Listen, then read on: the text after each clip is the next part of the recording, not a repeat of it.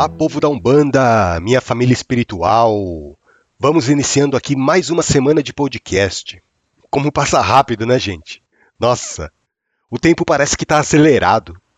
Parece que foi ontem que eu estava falando para vocês sobre a festa de Ibeji. Daí eu já falei sobre poesias, já fiz a homenagem para o dia de Xangô. E hoje a gente vai conversar sobre patuás. Eu até já dei uma introduçãozinha para vocês no outro episódio, né?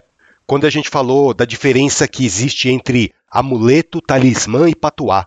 Vocês estão lembrados? Bom, o amuleto e o talismã não tem muito segredo, né? São coisas bem conhecidas da gente. O que as pessoas têm uma certa dificuldade é com relação ao patuá. E é sobre isso que a gente vai falar nesse episódio. Meu nome é Evandro Tanaka, eu sou médium bandista, e aqui a gente conversa sobre umbanda, espiritualidade, mediunidade, e também a gente ouve as poesias do Pai Antônio.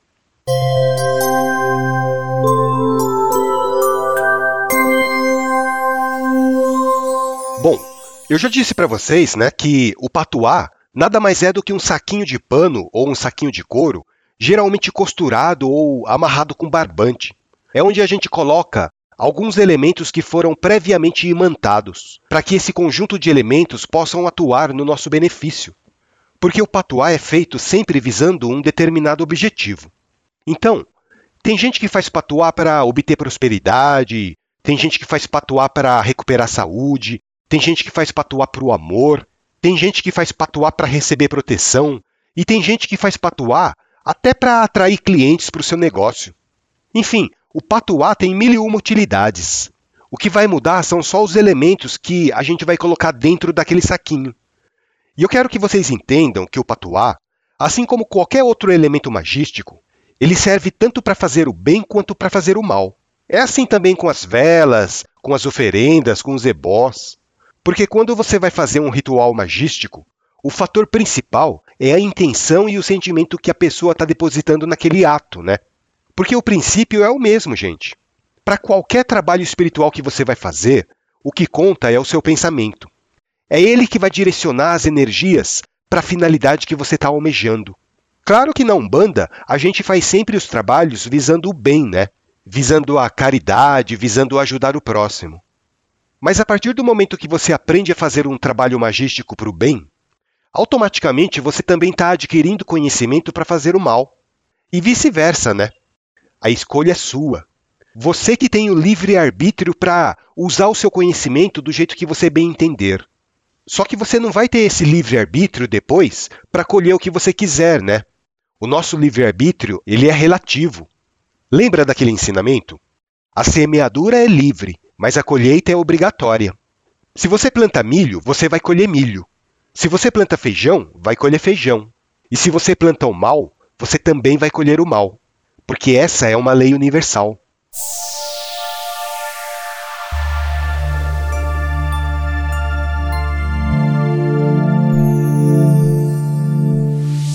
E eu estava falando que quando a gente adquire conhecimento, a gente pode usar esse conhecimento para os dois lados, né? Tanto para fazer o bem quanto para fazer o mal. Vocês sabiam que existem inúmeras entidades que trabalham hoje na Umbanda, mas que no passado foram verdadeiros magos negros? É verdade. São espíritos que, no decorrer dos milênios, adquiriram muito conhecimento. E eles usavam esse conhecimento todo para fazer o mal. Eles usavam esse conhecimento em benefício próprio. Só que chega uma hora que o espírito acorda, né? Porque ninguém vive na ignorância para sempre.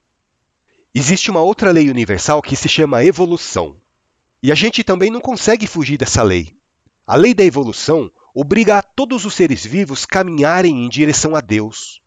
Deus é o objetivo final de todos. Deus é o norte. Deus atua como um polo magnético que vai atraindo todos os seres em sua direção.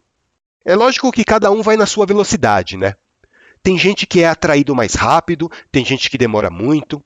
Vai depender da matéria astral e da matéria mental com o qual o espírito é constituído. Quanto mais impura for a matéria astral e mental, menor vai ser a atração que Deus exerce naquela pessoa. Ou naquele espírito, né? Eu estou me referindo tanto a encarnado quanto a desencarnado. Deus é como se fosse um grande imã que vai atraindo tudo para perto de si. Vocês já brincaram com imã quando era criança? Nossa, eu brincava muito com imã. A minha tia era costureira, né? Então, vira e mexe, ficava caindo agulhas, alfinetes no chão. E ela tinha uns pedaços de imã justamente para pegar esses alfinetes. Eu lembro que ela dava um pedaço de imã para mim e um pedaço de imã para o meu irmão, para a gente ficar caçando alfinetes pelo chão. Eu acho que eu devia ter uns 7 ou 8 anos na época. E eu achava fantástica aquela atração que o imã exercia sobre os alfinetes, sabe? A minha tia morava numa casa em que o assoalho era todo de taco de madeira. Eram aquelas casas bem antigas, né?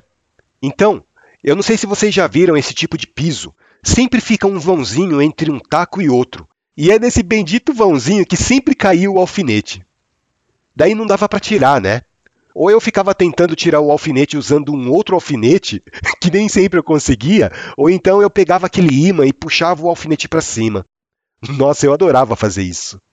E é essa atração que Deus exerce sobre nós. Talvez nós sejamos como aqueles alfinetes caídos entre um vão e o outro do assoalho. E ninguém vai conseguir tirar a gente de lá, né? A não ser Deus. Deus, através do poder de atração que ele exerce sobre tudo que ele criou, ele também tem o poder de atrair a gente em sua direção. Mas por que, que eu comecei a falar desse negócio de imã mesmo? gente do céu! Como eu me perco nesse labirinto de pensamento? Ah, eu não sei. Eu estava falando para vocês que muitos espíritos que trabalham na Umbanda hoje foram magos negros no passado, né?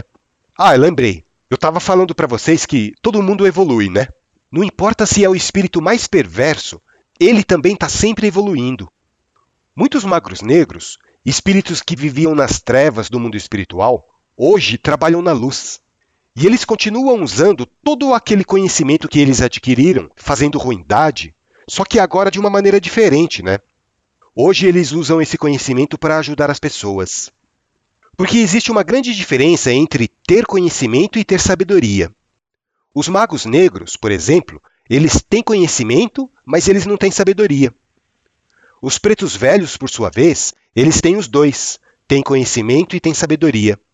É por isso que o poder deles é muito superior ao poder dos espíritos que ainda não encontraram a luz. Porque os espíritos de luz, eles já estão muito mais próximos de Deus, né? E isso traz força para eles. Lembra da história do imã que eu falei? Quanto mais próximo o espírito estiver da fonte imantadora, mais imantado ele vai ficar. E esses espíritos de luz, às vezes, eles ficam tão imantados com a irradiação de Deus que eles mesmos adquirem o poder de atrair outros espíritos para perto de si. Então, assim, o que eu quero dizer é o seguinte: conhecimento é fácil de adquirir.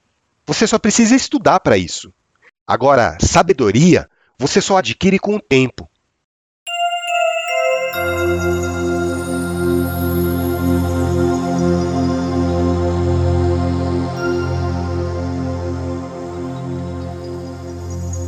Enquanto eu falava isso para vocês, dessa diferença entre conhecimento e sabedoria, eu estava lembrando de um livro que eu li há muito tempo atrás, o livro de São Cipriano. Quem gosta desse negócio de ocultismo, de bruxaria, provavelmente já deve ter ouvido falar desse livro. E esse é um livro muito interessante, apesar de ser um livro bem pesado, porque ele traz muito ensinamento. E olha, gente, não é todo mundo que consegue ler esse livro e ficar bem depois, viu? Porque esse livro ensina a gente a fazer magia e é aquela magia pesada mesmo, sabe? Mas tem uma outra parte do livro que é muito legal, que conta um pouco a história de São Cipriano. E o Cipriano era um bruxo, né? Ele era um feiticeiro. Ele era considerado o feiticeiro mais poderoso que existia naquela época. E ele se vangloriava disso, ele se orgulhava do poder que ele tinha em manipular as pessoas. Ele manipulava as pessoas através da magia. Através da magia, Cipriano conseguia tudo o que ele queria. Daí, conta a lenda que existia uma jovem chamada Justina. E essa jovem era portadora de uma beleza deslumbrante. A bichinha era linda. Só que a Justina era muito fervorosa, né? Ela tinha uma fé muito forte. Ela era daquelas moças que frequentava a igreja assiduamente. Daí, numa dessas idas à igreja, um cara chamado Aglaidas se encantou por ela. Ele ficou apaixonado pela beleza daquela menina. E esse Aglaidas era um jovem que vinha de uma família muito rica. E daí ele se achava a última bolacha do pacote, né? Então ele foi lá, todo confiante da sua posição, do seu prestígio, e se declarou para a menina. Ele disse que queria se casar com ela. Só que a Justina deu um toco nele, né? ela falou para o rapaz que o casamento não estava nos seus planos e que ela queria permanecer virgem para o resto da vida. E o Aglaidas, mimadão, né? Aquele menino rico, que nunca foi contrariado, que sempre teve tudo o que queria, ele não se conformou com aquela recusa. Daí chegaram umas pessoas para ele e falaram assim: O Aglaidas, eu conheço uma pessoa que eu acho que pode resolver esse seu problema. O nome dele é Cipriano. Ele é considerado o maior bruxo que existe por essas terras. E daí, o Aglaidas foi procurar esse tal de Cipriano. Ele chegou lá e falou pro bruxo assim: Ô Cipriano, o negócio é o seguinte. Eu tô aqui gostando de uma menina, só que ela não quer nada comigo. E eu vou te pagar dois talentos se você fizer ela gostar de mim. E dois talentos naquela época, gente, era uma grana preta. Era tipo assim, você ganhar na loteria. E o Cipriano, que não era bobo nem nada, falou: tá bom, deixa comigo. E daí, nos dias seguintes, Cipriano fez a evocação de um espírito trevoso para fazer o trabalho para ele. Naquela época, todo espírito era chamado de demônio, né? Por isso que eles falam que Cipriano invocava o demônio. E esse espírito que foi invocado passou uma receita lá para o Cipriano fazer o trabalho. Era uma poção que o Cipriano tinha que derramar em volta da casa onde a moça morava. Daí ele foi lá, fez o que o espírito tinha mandado, derramou toda a poção em volta da casa onde a moça vivia. E quando a Justina se levantou para rezar, ela sentiu o baque. Ela sentiu o ataque das trevas na sua direção. Daí o que ela fez? Ela se ajoelhou, fez o sinal da cruz e começou a orar fervorosamente para Deus, pedindo ajuda. E assim que ela fez isso, aquele espírito foi repelido da casa dela. Daí o espírito voltou com o rabo no meio das pernas lá pro Cipriano e falou assim: Olha, Cipriano, deu ruim o negócio lá, viu? e o Cipriano não se conformou com aquilo. Ele escorraçou aquele espírito da casa dele. Vai embora daqui, seu incompetente. Eu não vou estragar minha fama de feiticeiro por sua causa. Logo em seguida, o Cipriano chamou um outro espírito trevoso, mais poderoso do que o primeiro. E ele foi lá também, tentou fazer a magia para a menina e foi vencido. Daí ele voltou para o Cipriano e falou que não tinha dado certo, que ele também não tinha conseguido. Só que esse espírito não quis dizer para o Cipriano o que, que ele fez, nem o que tinha acontecido de errado lá. E o Cipriano, a essa altura do campeonato, ele já estava pé da vida por não conseguir o seu intento.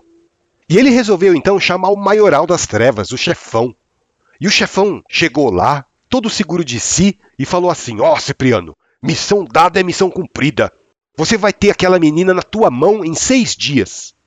Só que daí o chefão saiu para fazer o trabalho e pensou assim: Bom, aqueles dois incompetentes que vieram antes de mim não conseguiram dobrar a garota pela magia. Então, eu que sou mais esperto, eu vou dobrar ela pelo argumento.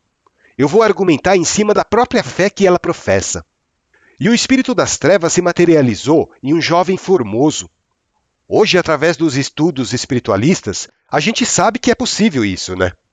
Em determinadas condições, o espírito desencarnado consegue se materializar e se fazer visível aos nossos olhos.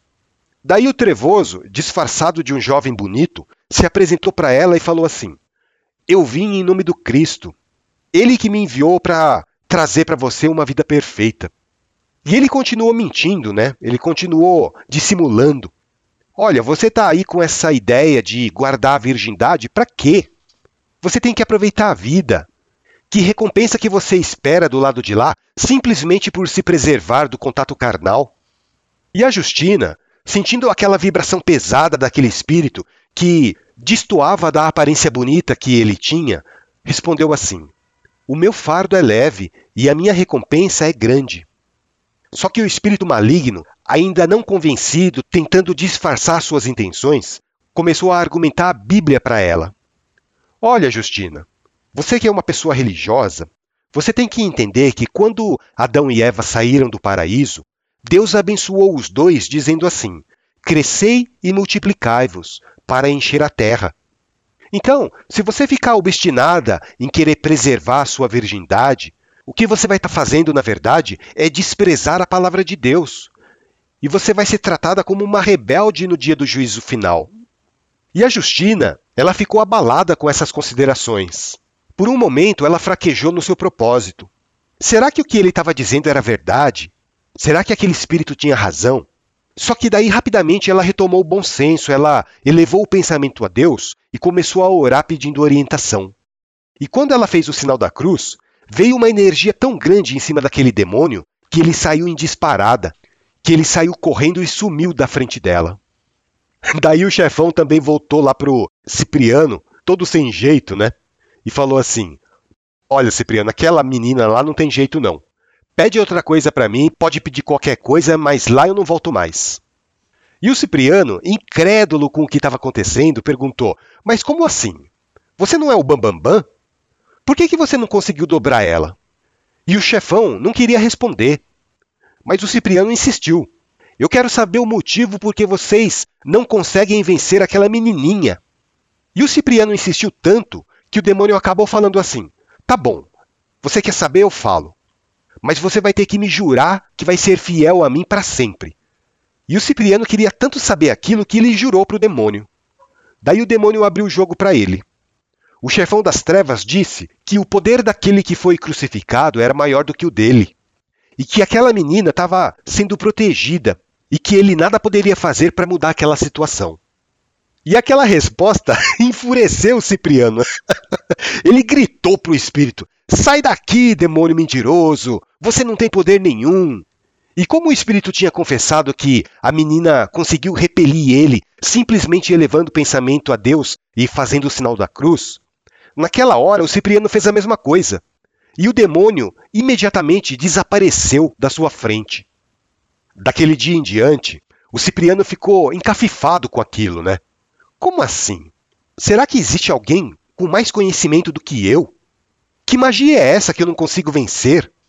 E a curiosidade dele fez com que ele começasse a estudar o cristianismo.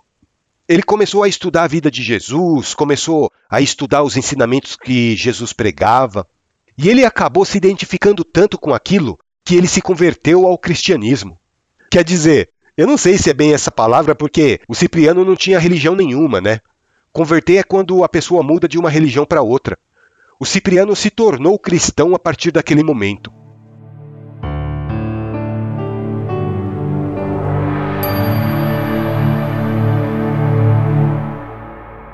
Gente, eu contei essa história de São Cipriano para vocês só para exemplificar que, naquela época, ele tinha muito conhecimento mas ele não tinha sabedoria para usar esse conhecimento da maneira certa. E voltando aqui para o assunto, quando a gente faz um patuá, que esse deveria ser o assunto de hoje, né? A gente tem que colocar naquele patuá não só o conhecimento que a gente tem sobre magia, mas também a gente tem que usar esse patuá com sabedoria para o nosso crescimento espiritual. E como é que faz um patuá? Você faz o patuá rezando.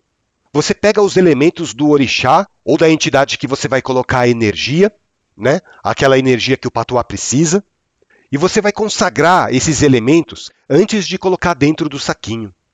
Vai fazer toda aquela ritualística de firmeza, de reza, colocando todo o seu sentimento, seu pensamento naquilo que você está fazendo. E daí você vai costurar aquele patuá.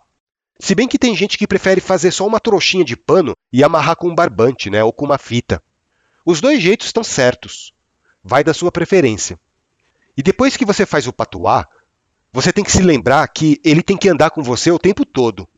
Tem gente que pendura o patuá no pescoço, tem gente que amarra na cintura, tem gente que prefere carregar na bolsa. O importante é você carregar aquele saquinho com você para onde você for, de preferência colado no corpo, em contato direto com a sua energia. E tem uma outra coisa importante também, gente. O patuá tem que ficar escondido. Ele tem que ficar oculto dos olhares de outras pessoas. Você não pode mostrar o seu patuá para ninguém. O patuá vai trazer a força daqueles elementos consagrados para sua vida. Ele vai vibrar constantemente no objetivo para o qual ele foi consagrado. E o patuá é magia, né? É a magia que faz despertar naqueles elementos a força necessária que vai te amparar. Bom, gente, eu tenho mais coisa para falar ainda sobre patuá que eu vou deixar para o próximo episódio, tá? para não fugir muito do nosso tempo aqui que a gente está acostumado. Eu espero que vocês estejam gostando desse assunto. Eu resolvi contar a história de São Cipriano para vocês, apesar de não ter relação nenhuma com esse assunto que a gente está falando hoje de Patuá, Mas a história de Cipriano não deixa de ter um ponto em comum com esse assunto de magia, né? Porque praticamente a vida toda de São Cipriano foi dedicada à magia. Agradeço a vocês pela companhia até agora e continuem acompanhando os nossos próximos episódios.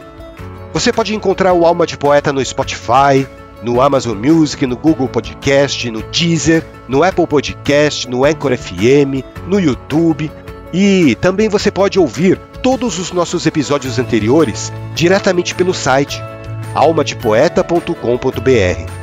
Lá, inclusive, você pode mandar uma mensagem para mim, passando as suas impressões, tirando suas dúvidas, dando sugestões, e eu vou ficar muito feliz de receber o feedback de vocês. Um grande abraço, fiquem com Deus e até o nosso próximo encontro.